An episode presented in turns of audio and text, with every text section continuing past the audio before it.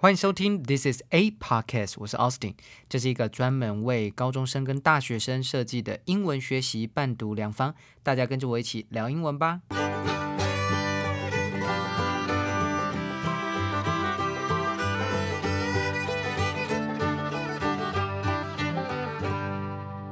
今天是六月二十八号，星期一。今天的每日一字是 infrastructure，infra，i n f r a，structure。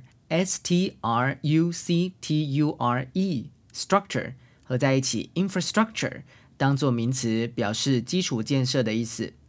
The basic systems and services that are necessary for a country or an organization to run smoothly. For example, buildings, transports, and water and power supplies.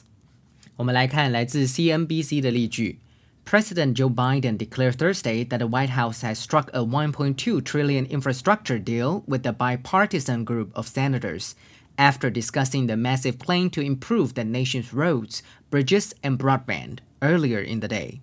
美国总统拜登在星期四宣布，白宫在当天稍早讨论了改善国家道路、桥梁和宽频网络的大规模计划后，与两党参议员达成了一项1.2兆美元的基础建设协议。 Infrastructure 这个字来自于拉丁字根 infra 加上 structure 结构的意思。拉丁字根 infra 意思是在下方 below underneath 的意思。同样字根的延伸还有 inferior 较差的、次等的，infrared 红外线的，inferno 地狱的。今天的 podcast 就到这里结束喽。如果正在收听的你觉得这个节目很棒的话，记得订阅加分享，下面按五颗星。记得经常收听 This is a podcast，我是 Austin，我们下次见。